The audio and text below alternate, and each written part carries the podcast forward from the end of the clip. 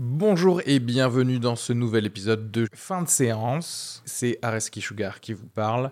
Pour vous dire que je suis en spectacle actuellement au théâtre Beau Saint-Martin à Paris. Donc si vous voulez venir voir une superbe heure de stand-up, n'hésitez pas à prendre vos places. Il reste des places pour les trois dernières représentations de la saison. Le 15 juin, 28 juin et 12 juillet. N'hésitez pas à aller sur Bireduc ou suivre les liens depuis la description du podcast ou aller sur sugarfree.com. Merci à tous, profitez bien de cet épisode. Bisous.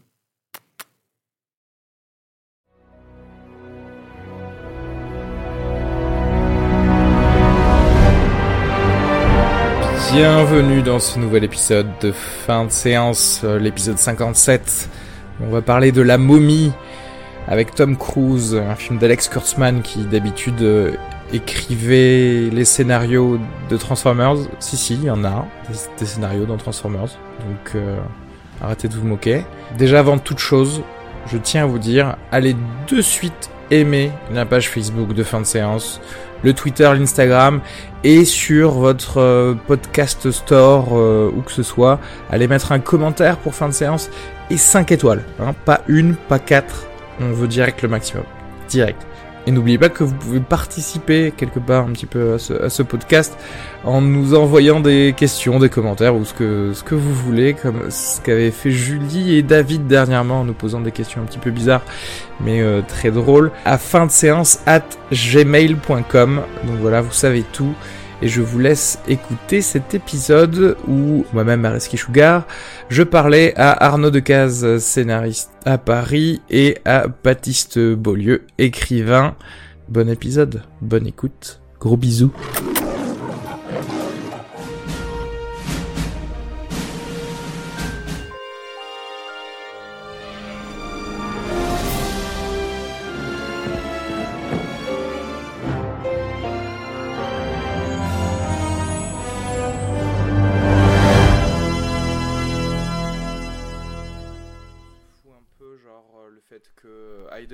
A été vu euh, euh, sur le set de Star Wars 8 et donc euh, peut-être il déconne. Ouais. Ah merde. ah merde. Bah ouais, c'est pas Après, le meilleur acteur du monde quoi. Ce serait peut-être euh, Yep. euh, non mais ce serait enfin peut-être le l'opportunité pour lui de prouver que au final c'est un bon acteur mais c'est mais qu'on lui a pas donné des bons dialogues dans l'attaque des clones et, et la revanche des C'est Sith, possible. hein. tu vois. Attends, mais en tu, même temps, tu, tu veux dire que c'est un bon acteur? Euh, bah écoute, j'avais vu un, un film euh, dont, dont je parle souvent euh, dès qu'on parle d'A- d'Aiden Christensen, euh, qui est un film où il jouait euh, euh, un journaliste qui avait euh, en fait créé de toutes pièces euh, des des news quoi tout simplement et Attends, mais je l'avais vu, je trouvais, pas, je trouvais que dans c'est pas, c'était pas Shattered Glass, ça, ou un truc comme ça? Un truc comme ça et je trouvais que dans ce film il jouait il jouait plutôt bien en fait mais après je sais pas ce qui s'est passé dans sa carrière hein, comment ça se fait que on ait décidé Il de avait joué dans Jumper aussi. ouais non mais Jumper voilà qu'est-ce que tu veux faire tu vois? Ouais, c'est ça, c'était, c'était Shattered Glass.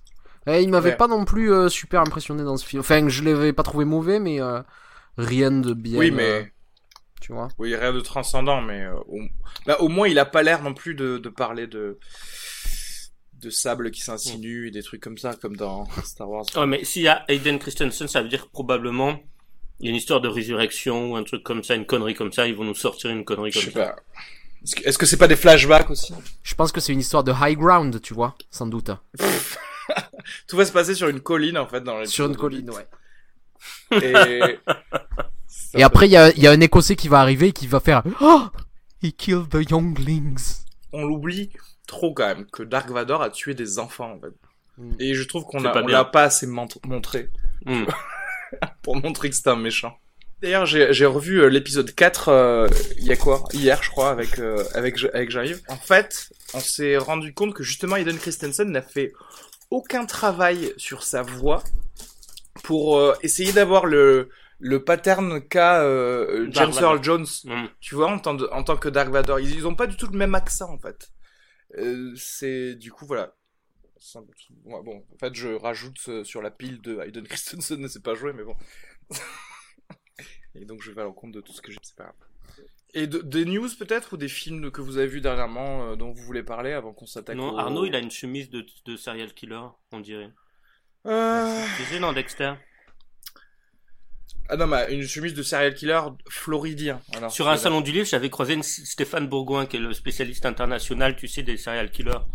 Il a écrit plein de livres sur les serial killers et Ouais. tout. Il est toujours en claquette et en, en, en, en, chemise hawaïenne, comme ça. Mhm. Et en fait, tu sais comment il a commencé à s'intéresser au sujet? Il était en lune de miel à Los Angeles. Il rentre dans sa chambre d'hôtel retrouver sa femme et paf, elle avait été tuée par un tueur en série. C'est vrai. Non, mais c'est, c'est, J'aime bien le petit rire que t'as dans ta voix quand tu expliques. Qui est le serial killer, Baptiste, hein, maintenant? Et il me dit, ça a changé ma vie. Je dis, ah bah oui, je peux bien le croire. Genre, tu sais. Depuis, il fait que si- ça. Il va que dans des prisons de te convaincre que ça a changé. Mm. Non mais vraiment, je te jure, quand j'ai perdu ma femme à cause d'un serial killer, je me suis dit tiens c'est intéressant comme sujet. Et, et du coup, pourquoi? Tout ça pour dire qu'en fait, il s'ha- il s'habille en chemise hawaïenne comme euh, comme Arnaud en fait, ce gars? Hum, tout le temps. Mais il y a y a un esprit cool, regarde, parce que là il est, il est détendu un peu. Un, Arnaud, un peu, un peu parasé et tout. Tu sais, il y, y avait l'étude qui avait été faite sur le fait que tu réussis mieux des tests, par exemple, si tu as une blouse blanche versus si tu Mm. n'as pas une blouse blanche. Donc je pense que porter une chemise hawaïenne versus ne pas en porter, ben, ça te rend plus détendu.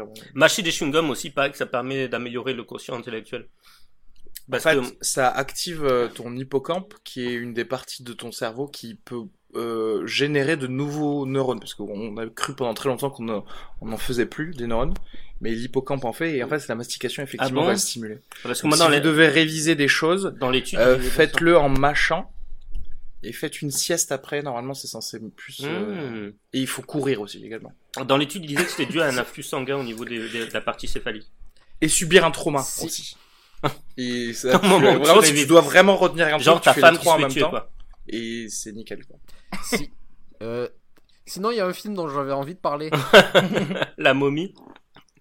Non, un vrai bon film, j'ai Non, l'impression. non, non, non. Un, un que j'avais envie de, de recommander, c'est un euh, documentaire de Barbette Schroeder qui s'appelle Le Vénérable W. Ah oui. Et euh, en fait, qui est un le documentaire moine méchant, là. sur un, sur un moine en Birmanie. euh, qui est en train d'organiser un génocide de la population musulmane, quoi, grosso modo. D'accord. Et euh, c'est un film vraiment intéressant parce que d'une manière plus large, ça parle aussi euh, des euh, mécanismes qui mènent à ce genre de comportement dans une société. D'accord. Et surtout en fait que ça rappelle quelque chose qu'il est bon de rappeler ici, c'est-à-dire que euh, c'est pas c'est c'est jamais forcément une une culture en particulier qui crée ce qui peut créer ce, genre de haine. C'est dans, dans l'imaginaire collectif quand on parle de bouddhisme, c'est toujours la religion de la paix, de la non-violence, etc., etc.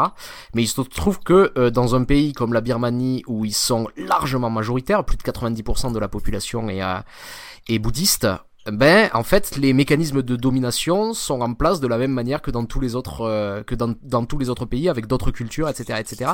Et en fait, ça, c'est un film qui permet de, de rappeler ça et en même temps qui, euh, qui nous permet de découvrir aussi une figure euh, fascinante de, de cruauté, de machiavélisme, de.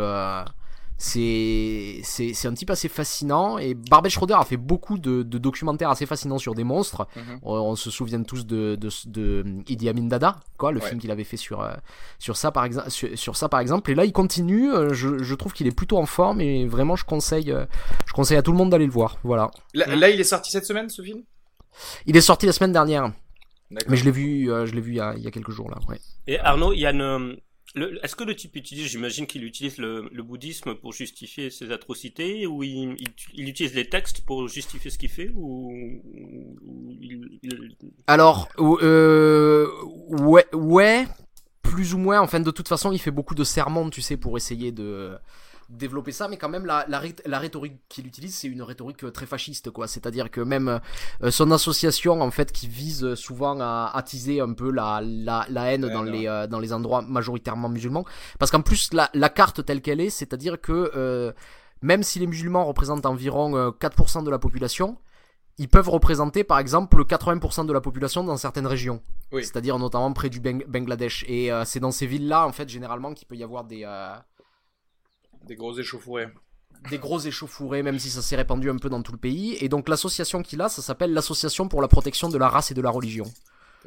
Et euh, voilà, ça résume bien euh, vraiment son... euh, et, et, quand, et quand il fait des sermons, il répète tout le temps que en fait, leur religion est, est attaquée, alors que, encore une fois, les musulmans ne sont 4, que 4% de la population. Ouais. Et c'est vraiment une, une rhétorique beaucoup plus grossière qu'on peut l'avoir en, en, en, en France, par exemple, dans la rhétorique anti-musulmane. C'est-à-dire que ce qu'il va utiliser, c'est vraiment euh, la rhétorique nazie des années 30, quoi. C'est, il les compare à des rats qui se reproduisent très vite, qui veulent, tu vois, s'immiscer dans tous les interstices de la société etc etc quoi et il faut il, on voit des extraits de films de fiction qu'il fait de euh, films de Il fait- propagande Ah, anti-musulmans il tu fait vois des où- films de fiction, d'accord. Ouais enfin il les fait faire c'est pas lui qui les réalise quoi Oui. mais c'est lui qui les Les, les commandes en tout cas. Ok. Ouais, c'est ça. Et euh, c'est marrant parce que c'est la manière aussi dont il s'est créé euh, une image. Par exemple, euh, à la fin des années 2000, en 2008 ou 2009, je me rappelle plus exactement la date, la date il y a eu la révolution de safran en, en Birmanie, Mhm. qui a petit à petit amené à se libérer du, du joug de la dictature des généraux. Et en fait, il en prend, euh, il, il, il répète à qui veut l'entendre qu'il est à l'origine de cette révolution, alors que c'est pas du tout le cas, tu vois, par exemple. D'accord. Oui, il Il- réécrit Il l'histoire. se crée du sto- un storytelling. Il réécrit l'histoire. Et, et, et en même temps, le film est aussi critique du nouveau gouvernement euh, euh, du parti de Aung San Suu Kyi qui, euh, qui, qui reste très très si, silencieux euh, sur, euh, sur ce qui se passe, tu vois. Ouais. Oui, et le, le documentaire en lui-même est, est, est bien, donc. C'est ça. Pas, je veux dire, parce que le sujet est intéressant, mais euh, le documentaire il s'est filmé, il, il s'est filmé quoi, tu vois. C'est c'est pas la première fois qu'il. Euh... Et vraiment, Euh, je, bah- crois, je crois que ça, je crois que ça vous plairait en plus. Vraiment, euh, je vous le conseille. Bah non, mais clairement, je me le note, ouais, parce que je sais pas s'il passe d'ailleurs à Toulouse, peut-être à l'ABC ou un truc comme ça, Utopia. Ah, ouais. Moi, je vais aller voir euh, I, am, I am not your, ne- your negro. Ah, euh, Arnaud l'a vu, non? Je crois, que, je crois que tu Je l'as l'ai vu, hein. ouais. ouais. Je l'ai Ouais. vu, c'est euh, non mais c'est c'est très très bien quoi. C'est ça s'appuie sur les euh, sur un euh, sur un livre inachevé de James Baldwin et grosso modo euh, le livre est lu par Samuel L. Jackson, ce que ce qui ne gâche rien. Et clair. après les images viennent illustrer un petit peu tous ces euh, tout ce et en fait on dé- euh, moi je découvrais je connaissais pas du tout en fait euh, son travail. En fait je j'ai découvert une une pensée particulière quoi par ce par ce film. D'accord. Est-ce que Baptiste, toi, t'as as vu des films là dernièrement que dont tu voudrais parler T'as des films en tête là de ce que t'as vu Euh, non, je t'avais parlé de ce, ce film qui s'appelait euh, euh, Tr- Trash Fire, si je dis pas de bêtises. Trash Fire? Ouais, attends, faut que je retrouve. Free mais- Fire? Non, Trash Fire. C'est un, un film hyper zarbi, vraiment hyper zarbi. Attends, re- je voudrais être sûr du, du, du titre. Ouais. Ouais, je crois que On c'est dirait ça. que c'est ça, ouais. Trash Fire, film Ouais, de c'est ça. 2016. C'est ça. Euh, comédie aura. Ah oui, c'est avec euh, Adrienne Grenier, donc de Entourage. D'accord. Écoute, c'est un film qui m'a vraiment, euh, je, je, peux pas te dire. Au niveau déjà, au niveau des dialogues, c'est impeccable. Il y a rien à dire, les dialogues sont savoureux et l'histoire est, est très étrange parce que tu bascules d'une euh, comédie de mœurs euh, presque à la Woody Allen, tu vois, à quelque chose de euh, hyper grave sur la condition féminine, à Mhm. quelque chose, à un vrai réquisitoire contre les religions et, et finalement tu bascules sur une tragédie grecque euh, qui est bouleversante. Et, euh, et en même temps tu sais jamais te situer parce que tu sens que c'est fait avec deux francs six sous et, euh, et qu'il y a clairement pas les moyens de de de de, de, de- de la politique du du, du, du film qu'il qu'il que ça aurait pu donner tu vois. Mhm. et euh, et pourtant c'est il y a quelque chose je sais pas. Peut-être je suis toute seule hein, peut-être je, je rêve un peu ou je sais pas mais non mais ça m'arrive tu sais parfois tu t'aimes, bien un film tu sais pas trop pourquoi. Et celui-là je sais que la fin m'a bouleversé quoi. M'a bouleversé j'ai j'ai trouvé ça euh, de de A à Z j'étais pris dans le truc j'avais envie de savoir et il y a des passages euh, très choquants très un, un peu dégueulasses ou euh, et en même temps d'autres passages où tu sens qu'il a voulu briser des tabous euh, euh, des, des, des masturbations féminines en gros, en gros plan euh, sur une nana qui est grande brûlée tu vois une, une grande brûlée qui se masturbe c'est c'est le truc hyper zarbi tu vois ouais. mais euh, tu sens que le type a pas pas, pas forcément euh, froid aux yeux et qu'il y va quoi j'ai bien aimé D'accord. Mais alors, je vois que le film Richard. passé à Sundance, mais je vois, je, je vois pas de. Il est pas sorti en France encore, non? Euh, bah, c'est 2016 euh, à savoir. C'est peut-être un direct ou vidéo chez nous, euh, je sais pas. Euh, en tout cas, il a, ça a l'air d'être un, un auteur, quoi. C'est-à-dire qu'il écrit et réalise ses propres films, Richard Bates Jr. Et vu le titre des autres de ses autres films, ça a l'air d'un truc un peu underground. euh, ouais tu féministe, genre Excision, Suburban Gothic, tu vois, des trucs comme ça. Donc ça. Euh, par contre, il a deux films qui s'appellent Excision. D'accord. Ils ont exactement le Ah même ouais. titre. Ah mais ce sera à, à voir. Ouais. euh, Il y a donc pour ceux qui connaissent euh, celui qui jouait euh, Vincent Chase dans Entourage, donc dans Trash Fire, euh, qui est Adrienne Grenier, et puis euh, bon quelques euh, personnes second rôle qu'on, dont une une femme qui s'appelle Fionnuala ah, Flanagan elle est que, géniale dans le que j'adore en fait cette actrice. Elle est géniale dans le Je l'ai connue dans la série Brotherhood notamment et elle est vraiment excellente et d'ailleurs vous avez pu la voir peut-être dans un épisode d'American Gods sur le lépreux et elle est, elle est, vraiment excellente. Ah mais oui tout à fait. Cette euh, cette actrice. D'ailleurs, une magnifique cet épisode dans American Gods. Hein. Absolument. Oh là là. Et euh, bon alors du coup ça va être beaucoup moins euh, politique ou ou sérieux les deux films que j'ai vus dernièrement. C'est des, des comédies semi semi trash euh, américaines qui sont toutes les deux euh, euh, rated R donc bon interdites au moins de on va dire je sais pas de 14 ans 16 ans un truc comme ça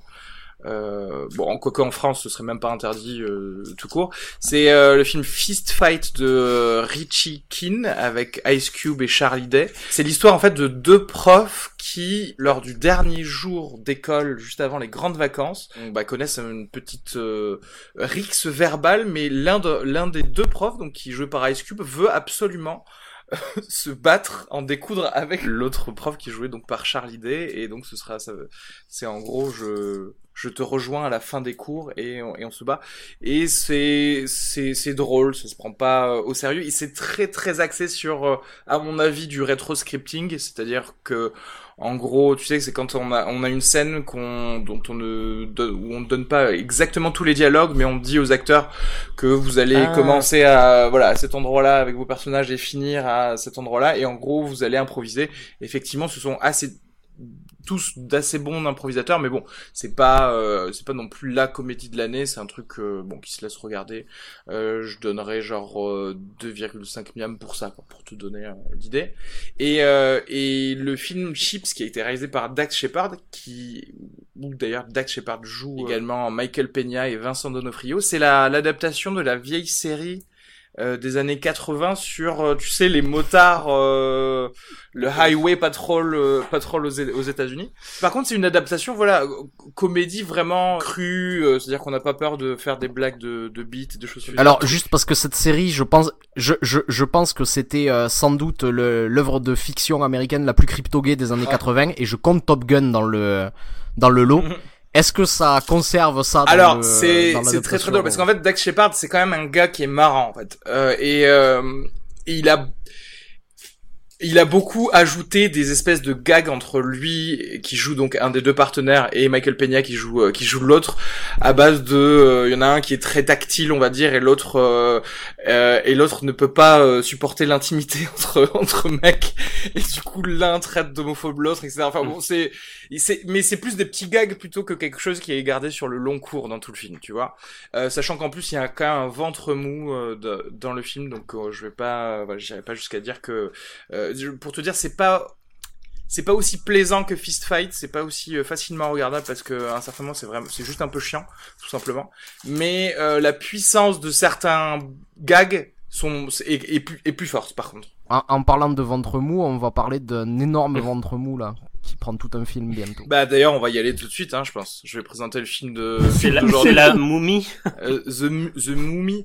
Euh, ok, la, la momie, donc un film de Alex Kurtzman qui est sorti le 14 juin 2017, donc euh, hier tout simplement, avec euh, Tom Cruise, Sofia Boutella, euh, Annabelle Wallis, euh, Russell Crowe et euh, Jake Johnson également. Euh, alors, bien qu'elle ait été consciencieusement enterrée dans un tombeau au fin fond d'un insondable désert, une princesse de l'ancienne Égypte dont le destin lui a été injustement ravi, ouais, revient à la vie et va déverser sur notre monde des siècles de rancœur accumulée et de terreur dépassant l'entendement humain. Je crois que le gars s'est fait ultra plaisir avec ce synopsis quand même. Petit clip. Mais qu'est-ce que c'est? Je ne sais pas ce qu'il y a là-dedans. Mais c'est resté bien caché pendant 2000 ans. Ce n'est pas une tombe, c'est une prison. Nick D'après les hiéroglyphes, elle s'appelle Amanette. Elle était promise au trône d'Égypte. Mais sa soif de pouvoir l'a portée vers un projet plus sombre, qui a été vite arrêté.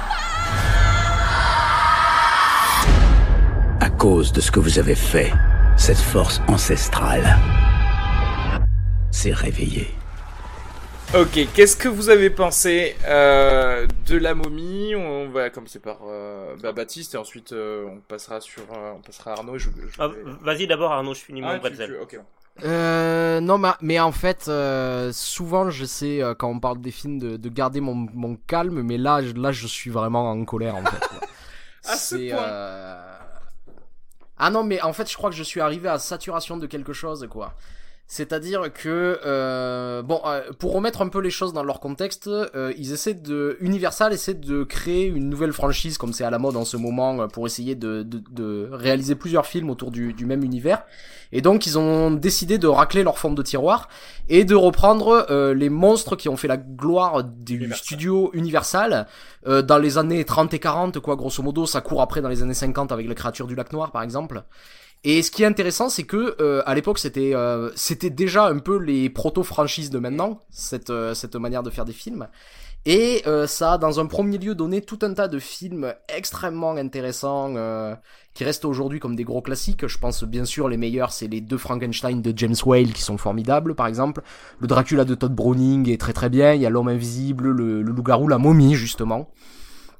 Et euh, mais ce qui est intéressant de voir, c'est que à partir du moment où ils ont commencé à en faire une véritable franchise et en faire en sorte que Dracula soit avec Frankenstein et ce genre de choses, ça donne des films comme euh, House of Dracula, House of Frankenstein, Son of Frankenstein, et que ces films sont des immondes de bouse quoi, déjà à l'époque. Et en fait, j'ai l'impression que là, ils ont sauté une étape. Ils ont décidé, ouais, vous savez tout ce moment où euh, au début c'est des bons films et on développe des, des mythes, euh, des mythes un peu importants pour notre société. En fait, on va, on va, on va laisser passer ça et on va arriver directement au. Ça C'est va? euh, en fait c'est l'envie voilà, l'envie en fait, Avengers de, que- de tous les de tous les studios, j'ai l'impression. Tu sais, ils veulent tout de suite jumper sur le truc qui va leur rapporter énormément en fusionnant tous les tous les jeux. En fait, c'est- moi ce qui m'a gêné le plus dans cette volonté là, c'est le, le schéma normal, tu l'as dit, c'est on fait un film sur quelque chose. À la limite, on va te donner des petits caméos ou quelque chose comme ça. Là, c'est euh, avant que le film soit sorti. euh, Il y a eu la fameuse photo qui a été prise par Universal Studios avec Tom Cruise, Javier Bardem, euh, Russell Crowe, etc. pour dire voilà ce, qui, que- ce que va être notre équipe de, des Universal Monsters du Dark Universe. Quelle ça. prétention. Ouais. C'est quand même, c'est ah, comme je, comme je te disais en message euh, privé Arnaud la dernière fois, c'est-à-dire qu'avant au moins il y avait la pudeur de se dire attendons pour voir si ça marche avant de de se balancer dans Ne une décidons franchise. pas pour le spectateur. Exactement. Après, il y a, il y a quelque chose qui pourrait être intéressant. Moi, j'ai, c'est ce que j'ai lu, c'est le fait que, à un moment, ils auraient dit que cette volonté donc de faire plusieurs films sur plusieurs euh, monstres à chaque fois pourrait déboucher sur le fait qu'on ait des genres différents. C'est-à-dire que, admettons, celui-ci, on va le mettre dans un, un truc d'action plus que autre chose, tu vois, même s'il y a des petites euh, choses d'horreur à l'intérieur. Mais Dans- je, dans- me, je me dis peut-être que c'est dans le genre block de, block, blockbuster de genre hollywoodien. C'est- vrai. La formule Mm. de Et base, du coup, quoi. moi, je me dis, est-ce que dans cette volonté de faire ça, est-ce qu'on va pas avoir genre euh, la créature du lagon en mode comédie, tu vois, ou quelque... si vraiment ils ont pas peur d'aller par là? Il y aura un truc intéressant, c'est-à-dire qu'ils veulent faire, ils veulent clairement faire leur franchise de films de super-héros. Du coup, qu'est-ce qu'ils ont décidé de faire? Ils ont grosso modo décidé de faire la Ligue des Gentlemen Extraordinaires. quoi. Exactement. Ouais. Et euh, sans payer les droits, donc plutôt que de reprendre ça, ils reprennent leur propre, euh, leur propre euh, Bestiaire. Oui, franchise, quoi. Là où euh, la Ligue des Gentlemen Extraordinaires, je parle de la BD, hein, pas du film qui ne sombre bouse. Ouais. Mais euh, quand tu prends la BD, c'est justement une vraie réflexion sur la place des mythes dans notre société, la place de la fiction dans nos sociétés, et euh, qui essaie d'analyser en fait ce que signifient les mythes dans le monde contemporain. Il y a rien de tout ça quoi dans le dans le dans le film de, de Kurzman. Et, euh, et, et pour moi, c'est ça le véritable problème. C'est pourquoi en fait tu veux t'attaquer à des mythologies aussi importantes que que, que celle-là. Parce que là, il y a la momie, mais ils ont, pré- ils ont déjà prévu de, de faire Frankenstein, ils ont déjà Ouais. prévu de faire l'homme invisible. Enfin, je veux dire, c'est là, là, là, on parle de, de, de, de, vrais mythes contemporains. Enfin, c'est, pas Iron Man qui était quasiment inexistant dans l'imaginaire populaire, tu vois, avant que Marvel en fasse un, euh, un film.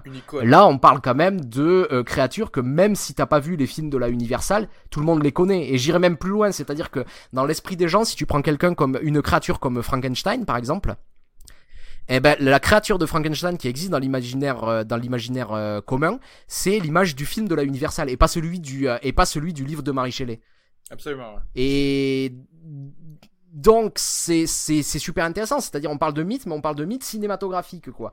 Et plutôt que d'essayer d'explorer ça, ils décident d'en faire leur franchise de merde quoi, avec un réalisateur horrible aux commandes pour euh, pour nous pour nous donner cette sombre non mais J'ai envie de dire deux mots sur le film. j'ai envie de dire deux mots sur Alex Kurtzman parce que on le on le connaît surtout en tant que scénariste c'est peut-être le pire scénariste en activité à. Hollywood ce type mais c'est le cancer des des blockbusters hollywoodiens quoi il faut dire ce qu'il est et ce qui est quoi Alors attention, là, il a Et, été euh, réalisateur pour celui-ci, hein, d'accord. Parce que on, il y a quand même Ouais. Et David des- Kopp. et un des six scénaristes Voilà, un parce qu'il y a quand même David Kopp et Christopher McQuarrie qui ont été au scénario de. Mais en fait, si tu veux, au-delà de sa, de sa nullité abyssale en tant que... Je suis désolé, je parle pas comme ça d'habitude, mais là je suis énervé, quoi. Et euh, en, en plus de sa, sa nullité a- a- abyssale en ce qui concerne l'écriture d'histoire, je trouve mais qu'il n'a aucun sens de la mise en scène. Mais c'est ahurissant, quoi. Il ne sait pas créer un rythme, c'est-à-dire le film est toujours sur le même rythme. Mm. Il n'y a pas de pause, il n'y a pas d'accélération, il y a toujours ce rythme mou qui, qui, qui, qui ne met rien en avant, en fait. Et, et ça dure pendant tout le film. Je me suis fait chier du début jusqu'à la fin, mais je m'étais pas fait chier au cinéma. La dernière fois que je m'étais fait autant chier au cinéma, c'était devant euh, son nom de Venise dans Calcutta Désert de Marguerite Duras. et c'est un mur filmé pendant une heure et demie, quoi. Mais vraiment, je rigole pas, quoi. Je, suis- je suis assez d'accord avec Arnaud. J'ai eu l'impression de, de voir la même image du début à la fin et je me suis ennuyé. Alors qu'il se passait des trucs, objectivement, à l'écran, il se passait des trucs. Et ben, euh, objectivement, euh, c'était à chier, quoi. Les, les décors sont beaux, les maquillages sont beaux, et à côté de ça, euh, euh, les- scénaristes, je sais pas à quel moment, à quel moment les producteurs qui ont vu la première mouture du film se sont dit, euh, on tient quelque chose là. Per- Personne n'a arrêté le projet en disant, écoutez, là on part droit dans le mur, c'est c'est pas possible, on raconte rien, l'histoire ne veut rien dire, euh, elle est pas intéressante, on l'a déjà vu un milliard de fois, ça va pas passionner les gens, les gens euh, vont euh, vont sortir de la salle. Moi j'avais envie de me barrer quoi. J'avais envie de me barrer. Ok. Bon, moi je vais être un peu moins quand même, euh, tu vois, scandalisé euh, que, que vous. Parce qu'en fait, euh, après voilà, il y a quand même un souci, c'est que j'ai quand même mis du temps à, me, à réaliser que au final c'était quand même un film de série B. Parce qu'en fait, pendant une grosse section, ça se prend tellement au sérieux. Et en fait, je sais pas vraiment si ça c'est un, un film de série B, si ça se veut un film de série B. Parce que il y, y a un gros souci de d'injection de l'humour dans ce film, dans Mhm. ce film, en fait. Et euh, j'ai l'impression qu'ils savent pas très bien où même eux veulent placer leur film. Est-ce que ils veulent justement faire un momie comme euh, comme euh, de, Sommers. de 99, donc avec Brendan Fraser, où là clairement tu, tu- on est dans un euh, in- nouveau Indiana Jones où Bien là sûr. ça rigole, c'est bien rythmé, euh, on a le- les personnages, puis surtout une chose très importante qui C'était pas mal du tout Bah comme oui, d'accord. C'était- Il y avait un souffle d'aventure qui n'existe Exactement. pas dans celui-là. un truc quoi. qui Enfin, n'existe euh, pas effectivement dans celui-ci, c'est le, le fait euh, qu'en fait les personnages euh, ne sont animés par rien du tout d'autre que faire avancer l'intrigue là où le mec veut la faire avancer. Exactement. Et C'est-à-dire se qu'en sent. en gros, voilà, pour prendre l'exemple de la momie de 99, voilà, il y avait des personnages qui étaient ultra cupides, il y avait des personnages qui voulaient se faire libérer parce qu'ils étaient prisonniers, il y avait des personnages qui... Et en gros, ça, tu le suivais pendant tout le film. C'est-à-dire qu'ils avaient toujours cette même envie, et du coup, si à un moment, ils, ils- ils pouvaient se casser d'une pyramide parce qu'ils étaient, ils étaient libres, euh, ils le faisaient, etc. etc. Et là, en fait, on, on commence avec euh, le personnage de, de Tom Cruise et euh, son compagnon, euh, donc euh, qui est joué par Jake Johnson, euh, en mode semi-aventurier, mais qui sont aussi des militaires qui veulent piller des euh, des vestiges qui normalement seraient détruits par euh, par par les des insurgés irakiens, etc.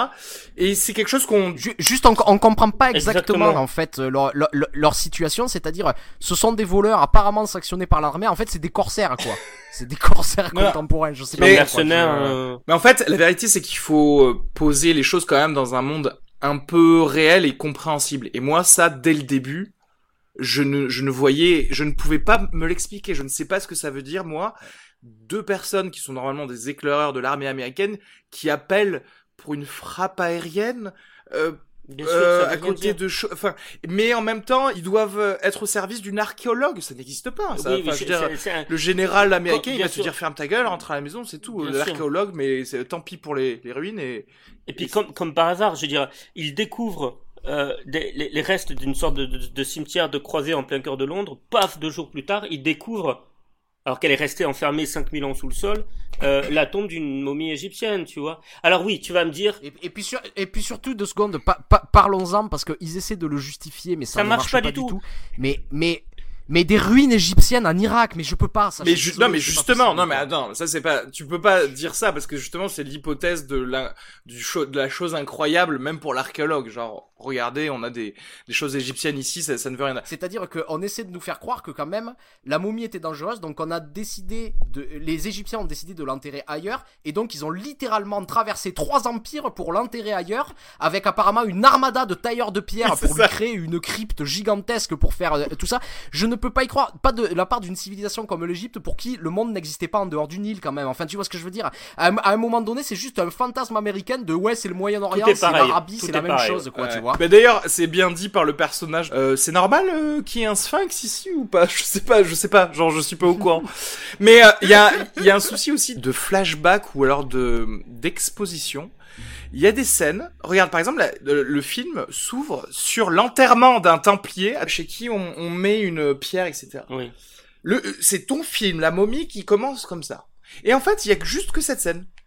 Pourquoi Ça ne, c'est inutile? C'est-à-dire qu'en en fait, tu pourrais juste nous dire, comme ils nous l'ont dit On après, trouvé que effectivement un templier s'est fait enterrer avec. Euh, ça me... Pourquoi commencer ton film avec ça? Et pareil, juste après, il y a re une autre scène d'exposition à base de, on a découvert des catacombes euh, sous, sous Londres, et c'est une scène qui ne sert à rien. Encore une fois, parce qu'on nous le dit après. de- ça part dans tous les sens. C'est-à-dire que même là, tu vois pourquoi ils ont dû trouver un, truc scénaristique ahurissant pour nous faire croire qu'il y a des ruines égyptiennes en Irak. C'est parce que j'imagine qu'il y a un producteur quelque part qui a dit ah ouais, euh, il faut absolument qu'on parle de euh, de ce qui se passe en Irak parce que ça donnera l'impression, tu vois, que c'est sur le vif. Donc faites en sorte que ça se passe en Irak. Mais le fait qu'il soit dans l'armée américaine et l'armée américaine ne sert à rien pour le Et- film. Je veux dire, ça aurait pu se passer Ah. en Égypte. Que- Non, mais Pourquoi? en fait, Enfin, absolument, dire, parce que moi, en fait, euh, je- quand j'avais vu la bande-annonce, je trouvais ça peut-être assez intéressant de me dire, ça va être un truc, euh, plutôt un film d'action, genre Mission Impossible, mais avec de l'ésotérique, des espèces d'escarmouches à base de oui, insurgés, etc., et qu'on va trouver, et peut-être qu'on va y rester beaucoup de temps là-bas, en fait, pas du tout. Autant avoir au final un mercenaire qui a été engagé pour rechercher cet endroit, enfin, je- se compliquer la vie pour littéralement rien. A- Après, moi, il y a un autre truc, mais euh, peut-être je, je, je tire un peu les. euh, euh, Il y a un truc qui, me gêne, c'est déjà cette, un, un film qui s'appelle La Momie, qui est censé se passer en Égypte. La scène d'exposition, comme tu le dis, euh, elle est euh, déjà euh, très ethnocentrée, c'est-à-dire les croisés, l'histoire de l'Europe, euh, voilà. faux, ouais, ouais. Voilà, déjà ça, déjà ça m'a ça m'a pété les couilles. Et, et, et après, on se retrouve avec une momie féminine qui a un super méga pouvoir. Et en gros, ça finit un, le héros. Non seulement il bute la nana, Ah, on mais en plus, full spoiler, en fait. Ah, d'accord. Non, mais ok, on spoil. mais en plus, il lui vole son pouvoir. Donc, on se retrouve avec une égyptienne, c'est-à-dire une femme égyptienne qui a beaucoup de pouvoir, une femme arabe qui a beaucoup de pouvoir, qui se retrouve euh, zigouillée, et le blanc qui arrive, qui tue la femme égyptienne et qui en plus vole le pouvoir de l'Égypte. Tu vois, de l'Égypte antique, de la mythologie, euh, qui se réapproprie cette mythologie-là et, et qui, Alors- et qui la cannibalise complètement. Et ça, ça, j'ai trouvé ça, mais euh, c'est peut-être, alors c'est peut-être débile. J'ai trouvé que ça Ah faisait non, très non, appropriation culturelle. euh, te- J'aimerais embrayer sur ça parce que je pense que tu as complètement raison parce que j'aimerais rappeler quelque chose sur le mythe de la momie et en fait d'où ça vient. C'est-à-dire que euh, au moment de l'expédition d'Howard Carter qui avait retrouvé la tombe de Toutankhamon, il se trouve que euh, dans les années qui nous ont suivi, tous les gens qui ont euh, participé euh, de près de, ou de loin à, cette expédition sont morts. Et donc on a, on a commencé à parler de malédiction de la, momie, de la momie de Toutankhamon. Et donc là j'aimerais parler de quelque chose qui me tient à cœur, c'est-à-dire que c'est la figure du monstre dans la fiction. C'est-à-dire qu'à partir de là, la momie telle qu'elle a été vue dans la fiction, et je parle de, de la momie euh, du film original, ou par exemple de... Avec des bandelettes, etc. Ouais, ou même les sept boules de cristal de, de Hergé, hein, les, les aventures de Tintin qui parlent de la même chose. C'est-à-dire que euh, ce monstre met l'Occident face à euh, ses propres démons. C'est-à-dire que c'est cette peur qu'en pillant les euh, richesses coloniales, ça se retourne un jour contre nous. et qui est incarné par cette momie. Et donc c'est une figure de l'inconscient collectif de la première moitié du XXe siècle qui est très importante parce que elle, sy- elle- elle symbolise en fait ce, cette prise de conscience qui commence à arriver petit à petit et en fait cette euh, réalisation que en fait en touchant aux cultures des autres il y a des choses qui peuvent arriver. Et en fait, le problème avec ces variations, et comme tu le disais Baptiste, en nous mettant ces histoires de Templiers, les Templiers qui, qui est une mythologie pour le coup, euh, enfin mythologie qui est devenue une mythologie, mais c'est très occidental, c'est très ancré en Occident. Le fait qu'ils fassent en sorte que ce soit plus vraiment des pilleurs de tombes, mais qu'ils le sauvent, des Arabes qui détruisent eux-mêmes leur propre, enfin tu vois ce que je veux dire, qui détruisent eux-mêmes leur, leur propre patrimoine. Ouais. En fait, tu changes euh, ce qui est l'essence de la momie et ce qu'elle représente en fait dans la mythologie contemporaine. Et en fait, c'est c'est c'est ça qui est horrible en fait, je trouve dans ce film. C'est-à-dire, c'est un film qui ne parle de rien et qui n'essaie même pas en fait de de de reprendre ces peurs-là. Non, mais si, enfin, je veux dire, c'est Alors, mais justement, parce que ce qui, ce qui se passe, ce que tu décris, en fait, euh, c'est pi- c'est pire que ça, parce qu'en fait, c'est le, c'est même la volonté de la momie. Euh, je De trouve ça donner d'ailleurs ultra. euh, Elle veut donner son pouvoir parenthèses. Blancs. C'est la volonté de Ouais. créer quelqu'un qui va être plus puissant qu'elle Bien sûr. Et qui va de tout décider à sa place, alors que on te la présente à la base à, ma, à, ma, à Manette comme quelqu'un qui veut prendre le pouvoir parce que euh, il- Oui, ça lui vrai. était dû. Et à la place, ce qu'elle va faire, c'est créer un homme euh, tout puissant. blanc. Blanc tout puissant. En Ben plus, oui. tu vois, la- le, blanc, il arrive en dernier parce qu'il se trouve que du coup, elle le fait que maintenant. Mais Du, du coup, ouais, il y a- y a, un en fait- dans le scénario là. et en fait, elle, elle fait exactement, en fait, la fin de ce film, c'est exactement ce qu'elle voulait faire. C'est-à-dire qu'en gros, euh, toutes ces conneries de j'essaie Ah, d'échapper oui. à la momie, ça n'a servi à rien. C'est-à-dire qu'en fait, tu pouvais juste la laisser faire. Euh, tu, prenais, tu la dague bien dans sûr. cœur et, Et il l'a tu buté, faisais et quand voilà. même ça. Voilà. Donc je vois pas trop le le Ah film oui. n'a servi à rien. Pour moi, c'est ce que j'appelle un film euh, Super 8 comme le film de J.J. Abrams, c'est c'est-à-dire que si le s'il y Indiana avait pas les héros, ce, ce- ce serait passé Ouais. exactement comme ça. Donc euh, voilà, je, je vois pas du tout le, le Ouais, projet de projet de tout ça. Il y, avait des petits des petites zones un peu un peu drôles où j'étais là, je, me, je sais, je me raccrochais un peu euh, au, au film d'aventure d'avant. Je me disais ah ouais ok cool, euh, vous pouvez garder ce rythme là à partir de maintenant? Et non en fait parce que à chaque fois ils le Ça perdaient retombe, ouais. et ils, ou- et ils avaient des dialogues de merde à la place. Et il y a un truc aussi, euh, tu sais, à un moment, son, il, quand il tire trois fois sur son pote qui a été zombifié, Hmm. En fait, moi, la troisième balle, elle m'a pas du tout fait rire. Mais non, mais ça c'est une faute de mise en scène. C'est c'est le rythme de la mise en scène. Il s'est pas il s'est pas insufflé un rythme comique à ces scènes. Quoi. Ex- C'est, euh, exa- exactement. Et il y a un gros souci de, il laisse trop de temps à des endroits où il ne faut pas, et au contraire, il va, il va couper euh, là où il faudrait donner un petit peu plus de, de, de respiration. Et d'ailleurs, ce personnage qui revient un petit peu en fantôme dans l'esprit de, de Tom Cruise. euh, donc voilà, so- euh, le pote de Tom Cruise en gros a été tué très rapidement parce qu'il s'est fait zombifier par une euh, araignée. Whatever. Non mais il Et, se fait piquer, personne ne s'intéresse à lui. C'est ça qui est dingue. Il, il a du noir partout sur la gueule et tout, il a pas l'air bien, il a les yeux qui deviennent blancs, mais tout le monde le laisse sur le côté, tranquille avec sa fièvre. Et du coup, au début, à un certain moment, il le voit en fantôme qui lui dit des, des Ouais. choses, et après, il le voit plus pendant euh, 40 minutes, et il le revoit après, et et t'es là, tu fais, mais pourquoi C'est c'est bête, ils auraient pu l'avoir comme un espèce de compagnon tout le temps dans Et sa drôle, tête, tu vois, euh, pour avoir quelque chose pour comique. justement être le comic relief pendant pas mal de scènes. ben, mais comme le frère comme le frère de Rachel Weisz dans, euh, dans la movie de Stephen Sommer. Tu lui vois. aussi, euh, pour le coup, ça lui, aurait il drôle. été en plus exactement le même, parce que on, essaie de te le dresser comme quelqu'un de cupide, etc.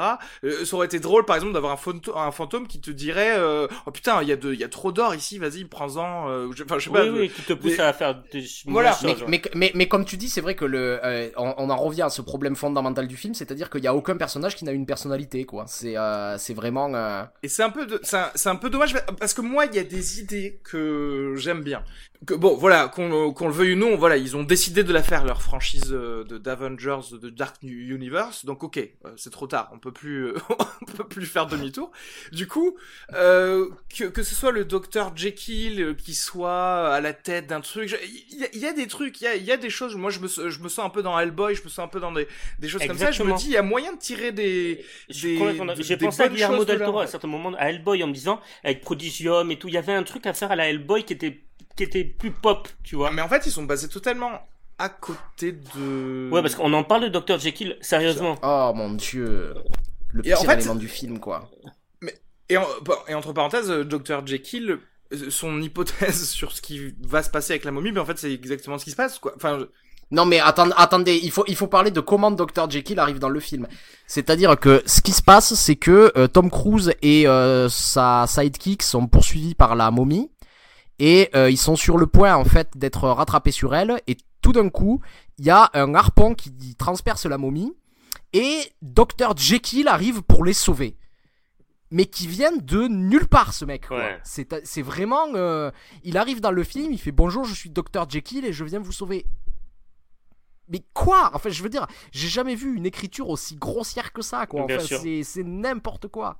Et en plus, on, on sort d'une scène, on sort d'une scène. À ce moment-là, on essaie encore de nous montrer parce que je vois dans les dialogues que euh, ils essaient de construire en fait un, euh, un parcours au personnage de Tom Cruise en le montrant égoïste au début et qui évolue jusqu'à devenir altruiste à la fin. Mais ça ne marche pas du tout. Il est pas si égoïste que ça au début, en fait, c'est ça le Non, problème. et, pa- et parce qu'en plus, pour nous montrer qu'il est égoïste, juste avant, il y a une scène ridicule où il s'enfuit d'une église euh, où il y a la momie. Et à ce moment-là, ils sont tous les deux en train de s'enfuir. Tom Cruise court vers la voiture parce que normal. En fait, je veux dire, tu veux t'enfuir, tu prends la bagnole. Et pendant ce temps, son, sa, sa sidekick se barre De dans la direction opposée, on sait pas où en fait. Dans les bois ou je sais pas, on sait pas ce qu'elle fait. Et euh, Tom Cruise prend la voiture et son, son sidekick s'en rend compte et court vers la voiture et quand elle ouvre la porte, elle fait "Mais tu m'aurais abandonné ici" et t'as envie de dire "Ben non, c'est juste que t'es trop conne en fait." Et que tu cours Non, pas vers la voiture. Et que tu te cours pas vers la voiture, j'ai envie de dire ça, ça, veut, ça veut dire quoi? Enfin, je veux dire, tu vois ce que je veux dire? Ils ont créé cette situation hyper artificielle avec une mise en scène qui ne veut rien dire pour essayer de me dire "Regarde, il est égo... mais il est pas égoïste, elle est conne, c'est tout." Enfin, je veux dire, il faut dire ce qui est quoi. Entre parenthèses, la blonde là, elle est Elle est fade belle. au Ah ouais, possible, mais elle est, quoi. elle est belle. Ouais. je Genre c'est du c'est du tofu franchement. Oh, oui, c'est- franchement mais dans, c'est du beau dans tofu. 20 minutes, j'aurais oublié son visage. Mais je suis d'accord, je suis d'accord, complètement. Elle est fade, elle a aucun charisme, mais elle a une plastique. Oui, non mais bien sûr, enfin genre de c'est- enfin bien sûr qu'il faut C'est la pas mettre quelqu'un de moche mais pour le coup, la momie a beaucoup plus de charisme qu'elle, tu vois. Ah oui, et d'ailleurs, c'est pourquoi les gens veulent absolument mettre de la peinture sur Sofia Boutella. Elle est très jolie, cette meuf. Et, et là, il lui met des écritures. Dans Star Trek, il lui mettait des trucs dessus. Je veux dire, pourquoi? Laissez-la tranquille un peu, la, la meuf. Elle est française, en plus, pour une fois qu'il y a une française qui réussit un qu'elle a peu des problèmes des... de peau et qui veut le cacher. Merde, je voulais dire un truc, oui, des trucs positifs. Il y a des choses que j'ai trouvé réussies dans ce film, et c'était les scènes de zombies. Moi, j'ai trouvé que les scènes de, de zombies, euh, esthétiquement, les zombies sous l'eau, la zombification de quelques gardes On britanniques à côté de, de l'avion. Non mais je, la façon, la, la mobilité de leurs articulations, etc. Il y, avait un truc creepy que j'aimais bien. Ça, c'est Et d'accord. Et il y a un truc, il y a une scène qui se passe en fait, euh, d'ailleurs dans la tête, on, on réalise que ça se passe dans la tête de, de Tom Cruise, où il voit la momie euh, dans des poubelles, dans une Oui. ruelle de, de Londres. Et cette scène-là prouve à quel point Alex Kurtzman ne sait pas ce qui fait peur. Bien sûr. Parce qu'en fait, le, le tout début de la scène, c'est parfait, parce que tu vois une petite ombre comme ça qui se lève avec, tu sais, les mouvements dégueulasses comme Bien dans sûr. Rec, là, comme ça, et tu dis, oh, c'est, ah, ça c'est effrayant, bravo. Et il y a un contre-champ ultra lumineux sur la, la momie, et du coup tu la vois, et du coup tu fais, bon, bah en fait, ça me fait plus peur. Bah c'est oui. fini. Ta scène a Bien duré une demi-seconde, et voilà, à partir de là, tu la Mais vois. c'est et- mais c'est ça- c'est ça le vrai problème, c'est que c'est- c'est c'est un- c'est un film où il n'y a jamais d'horreur en fait. C'est comme on le disait, c'est- c'est un film de super-héros. C'est pas du tout un film qui essaie de créer une tension, de créer une atmosphère pour euh, pour euh, pour, pour, pour générer cette peur.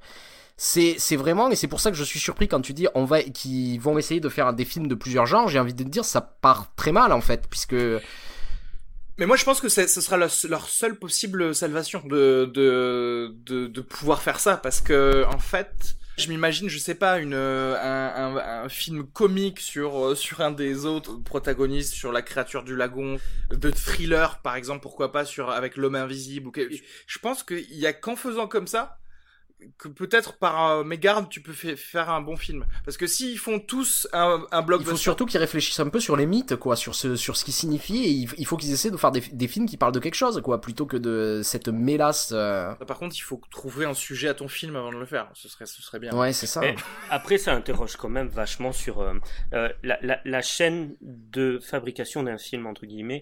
C'est-à-dire que à- moi, je n'en reviens pas que un film qui a coûté aussi cher, tant de gens se sont investis, à aucun moment euh, plusieurs personnes ne se sont pas élevées pour dire euh, on prend une mauvaise direction, il y a telle scène ça va pas. Mais mais c'est c'est c'est même pas ça parce que hallucinant, si tu veux t'as un hallucinant. t'as t'as un indice dans le dans le générique du film, c'est-à-dire qu'il y a euh, six scénaristes qui ont participé à ce scénario et qui sont crédités, ce qui signifie que dans la réalité, il a dû y avoir une quinzaine de scénaristes différents qui Ouais. se sont euh, enchaînés sur ce film. Et c'est-à-dire que euh, ils se sont posé cette question de, de, de direction, mais j'imagine que ça a pris plusieurs directions avec le temps et qu'à la fin on a ce monstre de Frankenstein de scénario qui part dans tous les sens et qui ne signifie rien en fait. Et, et, et ça tient vraiment parce que euh, je te dis quand ils, quand ils ont embauché comme ça sans doute une quinzaine de scénaristes, au moins six en tout cas, le budget scénario de ce, fi- de, de ce film est énorme. Et quand je dis énorme, c'est ils ont ils, ont dû payer ce scénario peut-être entre 10 et 15 millions de dollars quoi pour euh, pour le pour le pour la pour la mener jusqu'à sa fin et je dis ça au, au bas mot. Et quand tu investis autant d'argent en fait dans un dans un dans un scénario Comment ça se fait que ça puisse foirer? Ça veut dire qu'il y a quelque chose qui va pas dans le système de production, quoi, dans le système de développement de. Ben, je, je suis d'accord, Arnaud, mais, mais toi qui, qui bosses dans, dans le milieu, t'es d'accord avec moi qu'on peut tout à fait créer un film avec six scénaristes et en faire un truc génialissime où chaque scénariste Ouais, apporte sa petite pierre géniale Alors, à l'édifice. Alors, plus tu multiplies je- les intervenants, plus c'est compliqué, je suis d'accord. Mais pour un projet comme ça, avec l'ambition financière de, de ce projet-là, euh, tu peux pas te permettre à la fin de dire bon bah c'est pas grave, le film est merdique, on avait qu'à pas prendre six scénaristes, on Mais le lance en, quand en fait, je je je sais pas comment te dire. C'est euh, on a un autre indi- indice aussi, c'est-à-dire que euh, les six scénaristes sont pas crédités de la même manière. Mm. C'est-à-dire il y en a trois qui sont crédités à script et trois qui sont crédités à screen story. Ce qui signifie qu'il y a eu énormément de versions et que tous les scénaristes n'ont pas travaillé sur la même version. C'est-à-dire que si tu prends l'exemple des séries télé, ils peuvent être comme ça 6 8 scénaristes à bosser sur une série télé, mais ils le font de manière collégiale. C'est-à-dire que euh, tu rebondis sur les, idées des autres et l'idée, gé- généralement il y a un scénariste principal qui va donner la direction au film. Le problème de ce scénario, c'est que c'est un scénario qui n'a pas de direction. Et, euh, et comme je te disais, sur les six scénaristes, il y en a trois qui ont fait des films que j'aime beaucoup. Je pense à David Cobb, Christopher McQuarrie ou Jenny Lumet qui ont fait des scénarios euh, incroyables et euh, qui sont crédités à ce scénario, mais qui est qui est qui est d'un amateurisme ahurissant en fait. Donc ça veut dire que, enfin tu vois ce que je veux dire, le, le problème vient pas des scénaristes qui sélectionnent, le problème vient de la manière dont ils euh, ont décidé que le, que le scénario devait être, devait être écrit. Et qu'est-ce que c'est en particulier? Là ça peut être que des hypothèses, je sais pas ce que c'est exactement qui a foiré, il faudrait euh, avoir assisté aux réunions de travail, etc. etc. Ce qui, un ce peu qui foire, c'est la méthode, euh, justement, c'est cette méthode-là qui devient la routine de euh, faire euh, trois révisions par des gars qui se connaissent pas, euh, qui veulent parler d'autre chose, Mm. etc. Une bonne méthode, c'est, je suis désolé, tu fais confiance à une personne et c'est tout. Et tu lui laisses écrire son film. Euh, ou alors effectivement tu, tu le joues en mode série télé, ce qui aurait pas du tout été con parce que spécialement pour créer un univers, je vois pas pourquoi euh, ne pas dire bah écoute si de toute façon on doit les payer euh, chacun leur tour, autant les payer pour qu'ils soient tous euh, dans la même dans la même pièce quoi. Et, et comme ça déjà ils te donnent les, les premières pistes pour les autres films aussi. Et là c'est là que tu peux avoir un petit Mais non, ce que je trouve incompréhensible, c'est cette chaîne de production que personne ne s'élève pour dire. euh, euh, moi, je le, je le vois au niveau du, euh, du milieu de l'édition euh, pour les pour les romans. euh, jamais personne, aucun éditeur, euh, ne publierait un, un livre euh, aussi merdique que peut l'être la momie en film. Tu vois ce que je veux dire? Aucun éditeur, je veux dire, euh, une maison d'édition, t'as deux, trois, quatre personnes qui euh, qui lisent le manuscrit. qui- Il y a des réunions où les gens parlent ensemble. Il y a des tests qui sont faits sur des premiers lecteurs qui sont en général des correcteurs qui sont payés par la maison d'édition et qui permettent à chaque fois de rectifier le tir. Là, je trouve ça hallucinant que Là- personne. Là, tu parles d'une d'une partie part- particulière, c'est-à-dire c'est-à-dire que dans l'édition, tu peux aussi prendre la collection Harlequin, par exemple. Tu vois ce que je veux Oui. dire? Ah oui, oui, je vois ce que tu veux dire. ça, ça dépend en fait ce que veulent les, les producteurs et les producteurs Ils veulent de la thune. ils ne veulent pas faire un film ils veulent pas faire un film qui a du sens déjà D'accord, mais t'es d'accord avec moi que tu vois ce que je veux dire par principe, un producteur, c'est quelqu'un qui a priori aime le cinéma, a vu beaucoup de films, Ouais non, Mm. enfin ça c'est dans l'idéal mais et c'est comme je te dis un, un bon producteur c'est ça mais un producteur c'est pas forcément non, j'entends. En tout cas, c'est quelqu'un qui théoriquement sait ce qu'attend le public et comment le divertir. Ah ben Et là, ouais mais clairement- là enfin je suis désolé mais le genre film ça pas marche. Non, le film absolument pas. On se fait chier du Ah début non, à non, mais fin. ce que je veux dire, ça marche. Bah, pour lui, lui, il voit les dollars. Il se dit, c'est bon, ça marche. Oui, mais ça marchera pas si personne va voir le film parce qu'il est pas Ah, divertissant. mais, mais oui, mais les gens, ils vont voir le film. Donc ça veut dire Ah qu'il y a des gens qui trouvent ça divertissant. Enfin, c'est comme, on va en parler après, mais bon, c'est que je suis désolé. Enfin, euh, il y a combien de films qu'on a trouvé mauvais et que plein de gens les trouvaient divertissants et que ça a fait des milliards de dollars. Oui, de- c'est vrai, la famille Bélier. Mais, mais, mais tu, tu vois, c'est-à-dire, c'est le truc, c'est, c'est-à-dire, il y a, euh, c'est aussi une question de machine marketing, c'est-à-dire, peu importe la qualité de film qu'ils ont fait. Ouais, si tu en de fais toute la façon, pub. tout euh, le monde a parlé de la momie et, et j'ai envie de dire, même nous, là, on est en train de parler de la momie plutôt que de, de, de parler d'un autre film, tu vois. Et, euh, et alors qu'il y a, il y, a, il y a des films mais mille fois plus intéressants et qui ont besoin sans doute de beaucoup plus de publicité et qui est moins discuté dans les médias, qui est moins, qui est moins présent euh, euh, dans les publicités, dans les affiches, dans le métro, etc., etc. Et juste ça, en fait, ça permet d'avoir un, euh, un, un pécule de base en tout cas. Mais Ils vont, ils vont sans doute pas faire un succès comme Titanic, mais ils vont avoir de toute façon un pécule de base. C'est-à-dire des flops, mais, mais, même euh, Suicide Squad, qui est une, d'une, d'une bêtise ahurissante, ah ouais. gagné, a, fait, a rapporté de l'argent, tu vois ce que je veux dire Donc euh, bon. euh, Alors après, voilà, moi ce film, il faut quand même garder le fait que moi, il ne m'a choqué dans son in- incohérence qu'à partir de la fin et que par exemple par rapport à Suicide Squad, j'étais beaucoup beaucoup moins énervé, d'accord? Mm. C'est important. Comme je vous ai dit, j'ai bien aimé un peu les zombies. Les acteurs faisaient tout leur possible. Voilà. Non, Tom Cruise, il est vieux, c'est pas, faut qu'il passe la marche. Je suis Mais désolé. qu'est-ce que tu Je vais faire de l'agisme. Très bien. je suis hein, tellement d'accord. Je vais faire de l'agisme, mais Non, mais ça, attends, ça le fi- pas la route. J'en ai marre qui joue- j'en ai marre qui joue des rôles qui sont écrits pour des gens qui ont 20 ans de moins que lui quoi. Ah déjà, vous êtes euh, agiste quoi. Vous êtes. euh, Oui, J'aime oui. pas. J'aime pas ce que vous faites. je suis pas agiste, je veux qu'il joue des euh, qu'il joue, qu'il joue des rôles qui correspondent à ce qu'il est. Ah, tu es en train de me dire euh, qu'à 50 ans, on mais- peut pas non, euh, être un même- baroudeur. on peut pas jouer un mec de 30 ans. Même non, Harrison on peut Ford pas. dans, dans Et- le dernier Indiana Jones a, me paraît beaucoup plus euh, euh, a beaucoup plus le sens de l'aventure, du rythme, euh, de, de l'action que, que Tom Cruise dans le film que j'ai vu hier soir. Non mais bien sûr. entendu. je vais, je vais Oui, te non, dire, mais il y a un truc qui la rend, à un moment donné, il se bat contre Mr. Hyde qui est joué Ouais. Par euh, Russell Crowe. Et il y a Russell Crowe qui dit euh, T'as beau être plus jeune que moi, j'ai encore de la force. Je tiens à rappeler un truc Tom Cruise a deux ans de plus que Russell Crowe, j'ai vérifié. hein. Putain, vache. Et comme quoi, non mais je suis désolé, je le redis encore une autre fois, mais peut-être que la scientologie a raison, hein, parce que Mm. si tu si tu vois comment il est en parfaite santé, ce gars. Et en, et en plus, tu, tu vas dire, il y a quand même un vrai problème, c'est qu'il lui colle toujours des, il lui colle des, toujours des nanas qui ont moins de 30 ans, et c'est un peu gênant quand même à force. Ouais, ça Ah par bah, contre, si, euh, hyper ça par contre, c'est le, gros Ah, oui. classique des films avec des gens de 50 ans, euh, enfin avec des, avec des stars de 50 ans. Juste petite euh, note, je sais pas si vous l'avez vu, c'était un petit goodies du film. Euh, le Dark Universe semble être du coup dans le même univers que la momie de 99, parce qu'à un moment, la blonde tape un mec avec le, le livre Oui, des tout morts à fait. qui que Rachel Weisz Tout à fait. utilise dans la momie justement. Avec, la, euh, la avec clé la clé, euh, voilà, Avec le verrou. Ouais, tout à fait. Donc ça veut dire que je pense que tu peux sauver On ce- verra cette Imhotep, franchise si Brandon Fraser revient en tant que Je suis d'accord. que vieillard de 120 120 ouais, ans. c'est ça, c'est ça, parce que. Ça dépend si le vieillard devient scientologue, peut-être qu'à 120 ans il est encore vivant. tu vois. Oui, et en- non mais tu, tu déconnes, mais c'est vrai aussi que c'est intéressant de voir comment euh, les croyances personnelles des acteurs, quand elles sont mises sur la place publique, polluent la tête du spectateur. Je pouvais pas m'empêcher quand je voyais Tom Cruise à l'écran Ah ouais? de penser à toutes les conneries auxquelles il croit, et, et pour, je t'assure, c'est débile, mais ça me le, ça me le décrédibilisait totalement dans son personnage. Ah ouais? Je, je, je pensais à Euh, tout ce que j'ai lu sur la scientologie, avec le volcan auquel il croit, euh, euh, les espèces de, de, de- de personnages enfermés dans la glace, tout ça. Mais après peut-être il a raison aussi. Ouais, c'est ça que, auquel tu Bah, peut-être je pas. serais puni pour blasphème, mais... Mais du coup, euh, quoique parce que je, sinon si tu penses à Mel Gibson qui est ultra catho, du C'est coup pareil. Ça, ça rajoute plus de de force à la passion du Christ, tu vois. Mais surtout, ce, ce truc d'essayer de, de, de, de- En fait, ce que je- ce que j'aime pas, c'est que j'ai j'ai l'impression que, euh, en fait, Tom Cruise fait du mal au projet.